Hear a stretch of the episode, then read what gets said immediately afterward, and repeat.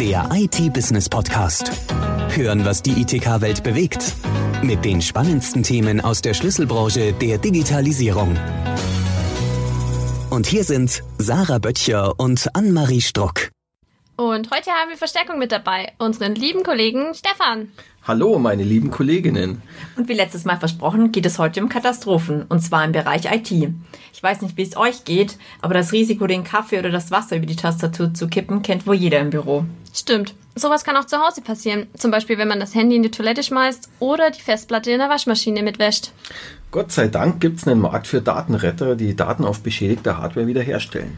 Und wir haben solche Datenretter nach ihren spektakulärsten Fällen im letzten Jahr gefragt. Beispielsweise wollte sich jemand über ein YouTube-Video erklären lassen, wie man die Glühbirne bei seinem Auto wechselt. Das hat wohl auch alles geklappt, aber dann hat der Typ seinen Motordeckel zugeknallt und der Schließdorn hat die SSD durchbohrt. Aber die Daten konnten gerettet werden? Nein, diese Geschichte hat kein Happy End. Am spektakulärsten finde ich das Wiederherstellen einer Speicherkarte, die über ein Jahr in einem Eisloch in 140 Metern Tiefe im Wasser lag. Ein Naturfotograf wollte am Nordpol nämlich Seebären fotografieren und dazu hatte er eine Selbstauslöserkamera an einem Seehund-Atemloch auf dem Eis abgestellt. Äh, was ist denn ein Seehund-Atemloch? Ähm, ja, Seehunde müssen ja immer wieder auftauchen, um Luft zu holen und diese Atemlöcher dienen quasi als Frischluftzufuhr unter Wasser. Ach, das ist im Eis das Loch, nicht äh, beim Seehund. Okay, ja, verstehe schon. Alles klar. Ein Loch im Eis, wo die quasi auftauchen. Okay. Naja, auf alle Fälle ähm, kam dann ein Polarbär und hat diese komplette Ausrüstung des Naturfotografen ins Wasser geschmissen. Und ein Jahr später wurde dann die Kamera tatsächlich wieder geborgen und bei der Wiederherstellung fand man total coole Polarbär-Selfies. Ja, und manchmal klappt die Wiederherstellung ja nicht. Äh, Dann hat man hoffentlich ein Backup. Wobei, das ist eigentlich schon alter Kram aus dem vorigen Jahrhundert. Heutzutage geht es um Sachen wie IT-Resilienz, Disaster Recovery und Business Continuity. Und um diesen Begriffen und den Trends in der Branche auf den Grund zu gehen, habe ich mit Johann van de Bogaert, Regional Sales Manager Dach bei Zerto, gesprochen. Der kennt sich da nämlich richtig gut aus. Mijn naam is eh, Johan van den Boogaard. Ik ben eh, s- sales manager bij Certo seit äh, viereinhalb Jahren. Ähm, zuständig äh, für Deutschland, Schweiz und Österreich. Okay, gehen wir gleich mal in Medias Res. Der Begriff IT-Resilienz macht immer häufiger die Runde. Was ist das eigentlich? Ja, wenn man äh, im Wörterbuch schaut, was Resilienz äh, bedeutet, dann äh, wird darüber gesprochen, über Widerstandsfähigkeit. Also ähm, die Möglichkeit, dich zu schützen. Eigentlich ist IT-Resilienz mehr als das, weil es bedeutet auch eine bestimmte Flexibilität oder Agilität. Also, dass man sich an der Umgebung anpassen kann. Zum Beispiel ein Rasen, wenn man auf einen Rasen dreht, der geht nicht kaputt und biegt sich dann wieder zurück, äh, sobald die Person wieder äh, weg ist. Und das ist IT-Resilience für die IT, dass ich nicht nur geschützt bin, sondern auch meine IT-Umgebung anpassen kann an die neuen Gegebenheiten, wie zum Beispiel neue Anforderungen in Richtung äh, Compliance, äh, IT-Sicherheit und so weiter. Okay, also ich sag's mal mit anderen Worten. Sie können mich gern korrigieren, wenn es falsch ist. Ähm, das ist also nicht eine Technologie, sondern eine ganze Reihe von Technologien, wo jetzt zum Beispiel auch Backup oder Snapshot-basiertes ähm, Disaster Recovery oder Journaling-basiertes Disaster Recovery drunter fallen kann. Ja, es ist eigentlich mehr ein Konzept. Also es ist keine Technologie oder so. Ähm, natürlich, wie macht man das? Dann, dann fängt man an, über die Technologie zu reden. Aber IT Resilience ist eher ein Konzept für, für sag mal so, die Anforderungen von das Management an der IT. Weil die Welt sich äh, immer schneller dreht, immer mehr neue Technologien, aber eher Anforderungen in, in den Markt, zum Beispiel Datenmengen, die ähm, äh, dramatisch äh, wachsen, ähm, gesetzliche Vorgaben und so weiter und so weiter. Und ähm, wie kann ich dann mich daran anpassen als Firma und da IT eine zentrale Rolle spielt, auch in Richtung digitale Transformation, äh, liegt da auch natürlich ein äh, Fokus auf der IT. Welche Rolle hat denn die Backup-Technologie als Teil von äh, dem Begriff IT-Resilience? Ja, also es ist ein Teil, weil wie gesagt, ähm, IT-Resilience hat eigentlich grob gesagt zwei Komponenten. Die Sicherung, also wenn ich betroffen werde zum Beispiel von einer Cyberattacke, dass ich dann ähm, ja, meine Daten nicht verloren habe und wieder schnell äh, weiterarbeiten kann. Der zweite Teil ist dann diese, ja, sag mal so, Flexibilität oder Agilität, dass ich mir dann auch zum Beispiel meine Workloads sehr schnell nach, in, zum Beispiel in die Cloud verlagern kann oder irgendwie im Ausland, weil da zum Beispiel ähm, ähm, ja, ein Hurricane äh, auf uns zukommt. Mhm. Nimm mal was. Ja, also kann man sagen, Backup ist nicht dasselbe wie Disaster Recovery, sondern der Teil, der die Daten betrifft. Aber bei Disaster Recovery geht es auch noch darum, den Geschäftsbetrieb äh, mhm. wiederherzustellen. Ja, also man, also was ich persönlich finde, ist, dass Hochverfügbarkeit, Disaster Recovery und Backup ziemlich vermisst werden. Man sollte ähm, vielleicht erstmal genau definieren, was ist Disaster Recovery. Und was ist Disaster Recovery, frage ich jetzt mal. Genau. Disaster Recovery ist die Möglichkeit, ähm, sehr schnell weiterzuarbeiten, wenn ich betroffen bin von einem Desaster. Sprich, ein Hurricane, eine äh, Überschwemmung, aber 50% von den Ausfällen werden mittlerweile auch verursacht durch andere ähm, äh, Bedrohungen, wie zum Beispiel IT-Security. Ähm, ein großes Wort ist natürlich Ransomware.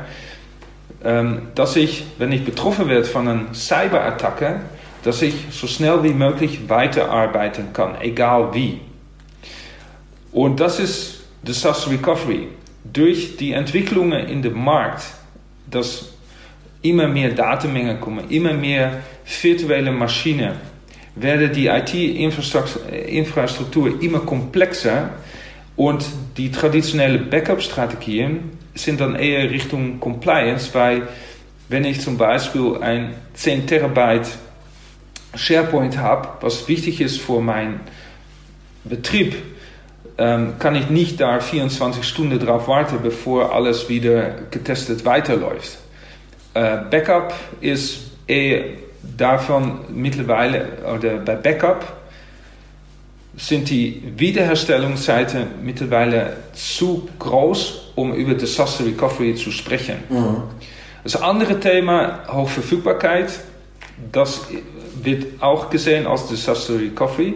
Und das stimmt aber nur für die Hälfte von den Use Cases, weil hier spricht man über Disaster Recovery bei einem Systemausfall. Sprich, ähm, eine Überschwemmung, dass ich dann innerhalb von ähm, ein paar Minuten äh, in ein neues Datacenter migriere. Ähm, also sprich zum Beispiel ein gespiegelte Datacenter. Aber es schützt nicht gegen Cyberattacken. Und dann brauche ich wieder traditionelle Backup-Strategien, die eigentlich heutzutage durch die Datenmenge und die Zahl der VMs äh, nicht mehr rechtzeitig äh, oder dass es sehr lange dauert, dass man dann wieder weiterarbeiten kann, sodass man eigentlich nicht mehr von Disaster Recovery äh, reden kann, sondern eher von Compliance. Mhm. Und deshalb braucht man auch vielleicht andere Ansätze in die Richtung. Okay, was ist denn teurer? Datenverlust oder äh, der Ausfall von IT-Systemen? Ja, also ich, ich, man sieht ein bisschen einen Fokus auf Datenverlust. Also man will Hochverfügbarkeitssysteme haben, man redet dann immer über RPO 0, also 0 Datenverlust. Aber ähm, es gab da mal so eine Untersuchung oder von, von Forrester, glaube ich, dass ein wichtig, der Kosten von einem Verlust von einem wichtigen Datensatz etwa äh, 300 bis 400 Dollar kostet. Ähm, wenn man das vergleicht mit Kosten von einem Ausfall, ich nehme mal was, eine Firma macht äh, 300 Millionen Euro Umsatz pro Jahr und ich habe einen Tag einen Ausfall, dann geht das schon mal äh, in die Millionen, so ein Ausfall. Und vielleicht sollte man mehr den Fokus legen auf sehr schnell weiterarbeiten, weil die Kosten höher sind als die Kosten von einem Datenverlust. Mhm.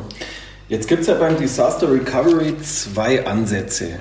Zum einen die Snapshot-basierte Technologie und zum anderen die Journal-basierte, Journaling-basierte Technologie mhm. oder wie man auch sagen kann, wenn man sich die Zeit dafür nimmt, die Journal-basierte Replikation für Point-in-Time-Recovery. Mhm. Wenn Sie da vielleicht mal die Unterschiede rausarbeiten könnten. Ja, also fast alle traditionelle Backup-Lösungen und auch Storage-Konzepte arbeiten mit Snapshots. Ähm, das ist ein Point-in-Time von ein Loon zum Beispiel oder von ein äh, VM. Da immer mehr IT-Infrastruktur virtualisieren, ähm, äh, will ich natürlich Snapshots auf einer VM-Ebene haben. Das Thema ist, dass ein, ein Snapshot von einer VM einen enorme Performance Impact hat auf diese VM und auch äh, auf die äh, Anforderungen Richtung Compute. Also wenn ich eine große Zahl von VMs habe, äh, ich nehme mal was 1000 und ich mache von all diesen VMs gleichzeitig ein Snapshot, dann habe ich einen enormen Performance Impact. Ähm, um das, ich brauche dann richtig viel Compute. Ähm, dadurch ähm, wird das Snapshot Management komplexer, weil ich mache dann äh, Snapshot für diese VM dann, äh, dann für diese VM dann und so weiter. Ähm, das bedeutet, ich habe von all die verschiedenen VMs verschiedene äh, Snapshots, die erstmal gespeichert werden müssen, repliziert werden müssen. Also die Deltas sind relativ äh, groß. Was, es gibt in England, auf Englisch ein, ein sehr schöner Spruch bezüglich Snapshots und VMs. What make a VM drunk? Many snapshots. Und das ist, das ist das Thema, äh, wo viele Administratoren in große IT, virtualisierte IT-Infrastruktur äh, kämpfen, weil äh, das ganze Snapshot-Management, wann löse ich ein Snapshot, äh, wann, wo, wie viele Snapshots äh, mache ich dann? Und das ist äh, und wie viel Bandbreite, das ist auch noch ein Thema bei äh, Snapshot, weil desto länger ich ein Snapshot, desto länger ähm, es dauert de, de, de, Zeit zwischen zwei Snapshots, dann sind die Deltas auch größer. Das bedeutet, ich muss mehr Daten transportieren über ein Netzwerk, ich brauche mehr Bandbreite und das macht es skalieren, sizen äh, ziemlich komplex. Also jede I.O., die geschrieben wird von der Applikation in der, äh, in der Hypervisor, wird von unsere Technologie kopiert und, so, und komprimiert und sofort repliziert. Das bedeutet, ich habe so etwas wie CDP in einer großen Umgebung, weil jede I.O. sofort komprimiert repliziert wird und dadurch brauche ich auch sehr wenig Bandbreite. Continuous Data Protection heißt ja, es, oder? Genau, also ich habe ähm, bei sehr, in sehr großen Umgebungen mit tausenden VMs komme ich ähm, auf äh, RPOs, ähm, Recovery Point of Objectives, von unter 10 Sekunden für tausende VMs. Und wenn Sie das vergleichen mit äh, vergleichbare Umgebungen mit Snapshots, dann komme ich wahrscheinlich auf RPOs von 24 Stunden. Und das ist natürlich ein enormer Unterschied. Also, wenn ich das vergleiche, wenn ich dann einen Cyber-Attack habe, stattdessen, dass ich dann 24 Stunden an Daten verliere, habe ich nur ein paar Sekunden an Datenverlust. Ähm, wenn ich irgendwo ein äh, zerstörtes System andernorts wieder hochfahre, mhm. dann kommt es ja auf Bootreihenfolgen an der VMs, um womöglich geänderte IP-Adressen, um mhm. Pfade mhm. im System. Ja. Ähm, wie kann man da IT-Resilienz äh, aufrechterhalten? Ja, also das Thema, was wir bis jetzt besprochen haben, ähm, ist ein Teil von Disaster Recovery. Also wenn etwas passiert, dass ich minimale Datenverlust habe, aber auch minimale Wiederherstellungszeiten.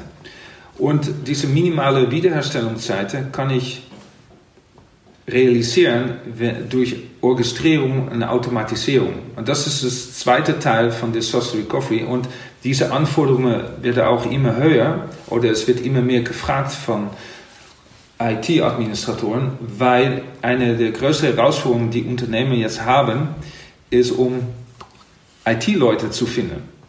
Und um diese Pro gleichzeitig wird die Herausforderung immer größer, sprich mehr VMs, mehr äh, Daten. An der anderen Seite mit immer weniger Leute. Und das kann man eigentlich nur noch lösen, wenn man Komplexität rausholt. Und wie kann man Komplexität rausholen? Ist durch so viel wie möglich zu standardisieren, automatisieren, orchestrieren. Ja, Sie haben es angesprochen, also äh, es gibt viele Anwendungen, die zum Teil ineinander greifen ja. oder auf Datenbanken zugreifen, Querverbindungen. Mhm.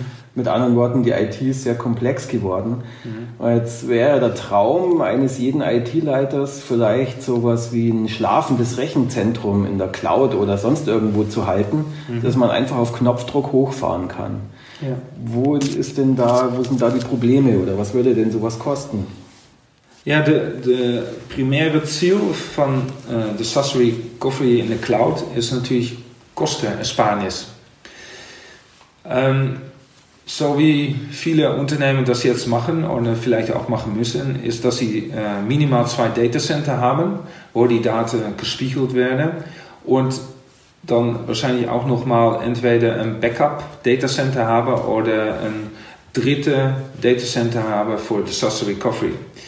Und die Idee ist natürlich, weil ich diese dritte Datacenter eigentlich steht diese Hardware da rum. Da werden nur Daten gespeichert, aber ich muss auch sehr viel Compute vorenthalten, weil wenn ich die Daten da zurückspiele, dass es dann auch ähm, äh, funktioniert, dass ich auch den Computer oder die Rechenleistung da habe.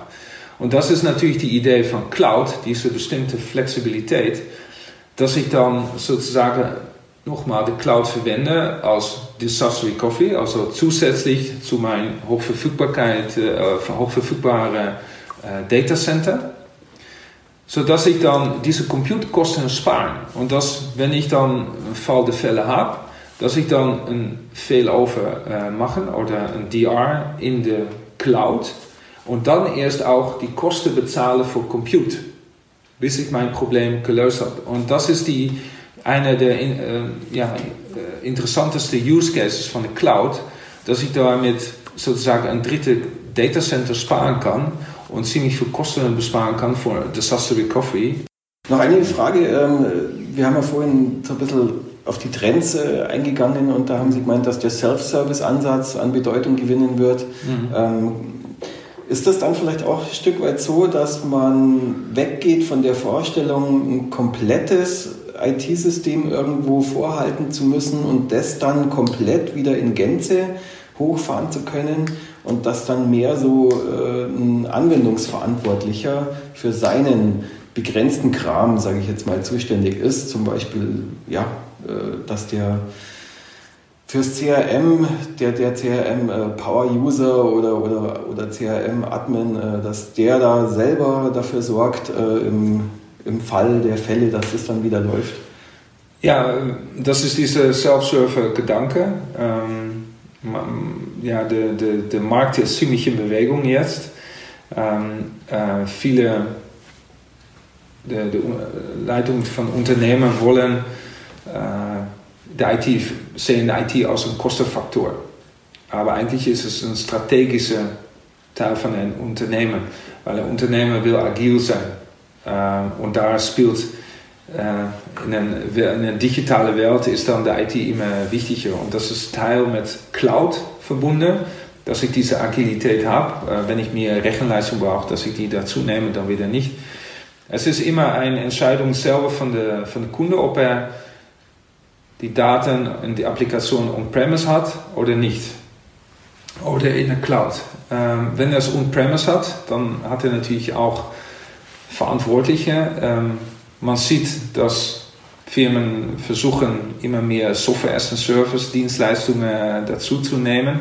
Aber wir sind in so einer Übergangsphase, weil viele Applikationen sind noch nicht cloud ready, sag mal so.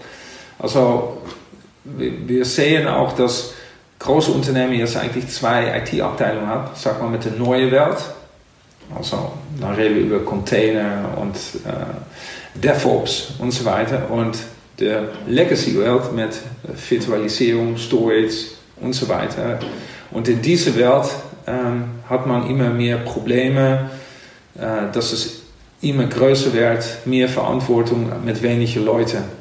Und äh, da wäre es natürlich ein Ziel, um die Dinge zu vereinfachen, um die Agilität da zu bewahren. Ja, dann vielleicht noch, äh, welche Trends werden aus Ihrer Sicht so die nächsten zehn Jahre in dem Bereich bestimmen? Äh, gute. Naja, gut, äh, ein Ding ist einmal fest. Äh, jeder sagt natürlich, dass Daten ist der Öl von der, von der Zukunft. Also Daten wird immer eine wichtige Rolle spielen. Auch Wobei, der, da möchte ich kurz widersprechen, Öl wird verbraucht und Daten kann man einfach kopieren, aber trotzdem, ich weiß nicht, worauf die Metapher hinauslaufen soll. Gut, ich sage auch das andere, das sage, äh, Daten spielen natürlich eine, eine wichtige Rolle. Ähm, Unternehmen, traditionelle Unternehmen in der Automotive-Industrie versuchen auch äh, neue Dienstleistungen anzubieten äh, auf Basis von Daten, die sie von Autos sammeln, äh, zum Beispiel Parkplatz äh, hier oder dass die Autos miteinander kommunizieren. Und Automotive fahren, das bedeutet auch wieder ein enormes Wachstum von Daten. die Frage ist natürlich, was mache ich damit? Ähm, man versucht damit neue Dienstleistungen anzubieten oder die Kunde an sich zu binden. Das ist mal Ziel von solchen neuen Dienstleistungen. Können IT-Leiter eigentlich ähm, das irgendwie beweisen, dass sie in der Lage sind, wenn dann der Vulkan ausbricht oder der Hurricane kommt, ja. dass sie das System wiederherstellen können? Ja, das, da kommen wir wieder bei Thema Disaster Recovery. Was ist das? Viele Firmen definieren Disaster, sorry, viele Firmen definieren Disaster Recovery als was eigentlich Hochverfügbarkeit ist. Also wenn ich eine Überschwemmung habe, dass ich dann een Fehlover mache nach einem neuen äh, Datacenter. Die, die können das beweisen, es ist aber ein geplanter Ausfall. Das bedeutet, die bereiten sich komplett vor. Also manche Firmen arbeiten oder äh, brauchen von Vorbereitung vielleicht sechs Monate. Wer wann äh, da ist, äh, was dann gemacht wird, welche Pläne und so weiter. Aber so funktioniert nicht ein wirklicher Ausfall, wenn es mal tatsächlich dir passiert. Unerwartet. Also, wie geht es dann? Ja. Jetzt sind Sie natürlich als äh, Certo-Manager natürlich da auch, haben da eine bestimmte Brille auf, ist klar. klar. klar. Ähm, und das hat jeder. Hat jeder. und diese Brille bei Ihnen, die geht eben auf Journaling hinaus. Aber es gibt schon auch ähm, Szenarien, wo sage ich jetzt mal, ähm, die Snapshot-basierte Disaster Recovery schon auch Sinn macht. Ich behaupte jetzt einfach mal, wenn nicht so viele VMs beteiligt ja. sind und die Systeme nicht so komplex sind, dann äh, ist das eine ausreichend äh, oder, oder, die Technologie, die hier passt. Klar, oder? Der, der Snapshot äh, ist eine bewährte Technologie. Das gibt es schon seit vielleicht Jahrzehnten. Ähm, aber wie gesagt, die Welt ändert sich jetzt. Äh, Datenmengen werden größer die Zahl der VMs wird größer. Und vielleicht irgendwann gibt es Moment, nicht vielleicht heute, nicht vielleicht morgen, aber vielleicht übermorgen, dass man sein Konzept dann doch umändern muss. Also das eine schließt das andere auch nicht aus bei Certo. Und das, was ich vorhin gesagt habe, dass diese Grenze dann kommt, wenn das System aufgrund von vielen VMs äh, sehr komplex wird, ja. das ist schon richtig so, oder? Also wenn man jetzt halt nur, keine Ahnung, äh, ganz simples System hat, kleine Firma. Dann, dann also, also ich, ich sag mal so, wo liegt die Grenze? Bei wie viel Bau? Bei wie viel wo ist die Grenze? Das hängt ja auch wieder ein bisschen von ab. Aber grob kann man sagen, wenn der Kunde 200 äh, produktive VMs hat, dann darunter könnte er das noch mit Snapshot-Technologie äh, relativ einfach gestalten. Wenn ich dann darüber gehe, dann fängt an das Storage Sizing mit Proxy-Server vielleicht und so weiter, allerlei mit Netzwerkberechnungen. Also dann verliere ich diese Agilität. Jo, sagt Johann van der Bogart, Sales Manager Dach bei Certo. Merkt man, ne? Sales. oh, ja, okay, so. Ja, vielen Das Dank fürs Gespräch. ne? Schneiden wir alles raus. okay, dann äh, vielen Dank fürs Gespräch. Gerne. Das war, um das jetzt ganz korrekt zu sagen, Johann van den Bogart, Regional Sales Manager Dach bei Zerto. Das Thema ist ja wirklich kompliziert. Und wenn es nicht gerade um ein schlafendes Rechenzentrum in der Cloud für einen Konzern geht, kann man für den Hausgebrauch die 321 Backup-Regel für Backup mitnehmen. Äh, das war jetzt aber doppelt gemoppelt. Ja, Redundanz geht ja auch um Backup. Also die Regel lautet drei Datenkopien auf zwei Speichermedien und ein externes Backup. Das sollte nach wie vor ein elementarer Baustein jeder Datenschutzstrategie sein. Und in unserem nächsten Podcast in zwei Wochen geht es um Server und Hyperkonvergenz. Der IT-Business Podcast. Hören, was die ITK-Branche bewegt. Der Audiopool für die spannendsten Themen der größten Branche Deutschlands. Jetzt abonnieren auf Spotify, Soundcloud, YouTube, Deezer und iTunes.